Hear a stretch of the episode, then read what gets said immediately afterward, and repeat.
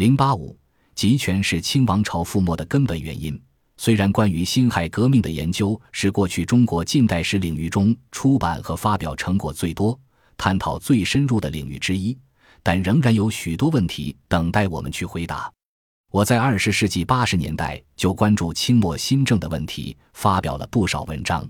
后来在街头文化中，我致力于从微观的角度来观察民众对这个革命的态度，关注大众参与街头政治的问题。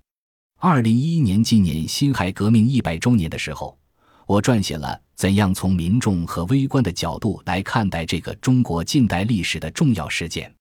辛亥革命已经过去一百一十年了，现在重新审视辛亥革命，我想从十年前的微观角度转到宏观的视野来讨论清末新政与辛亥革命的关系，也就是试图回答为什么辛亥革命没有在清王朝最顽固、最保守和最衰弱的时候爆发。而恰恰是在清王朝励精图治、开始进行全面改革之后，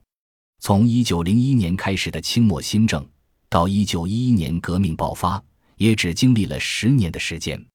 而这十年可以说是一个改革的时代，从上到下，从中央到地方，从政治、经济到军事、教育各个方面都发生着剧烈的变化。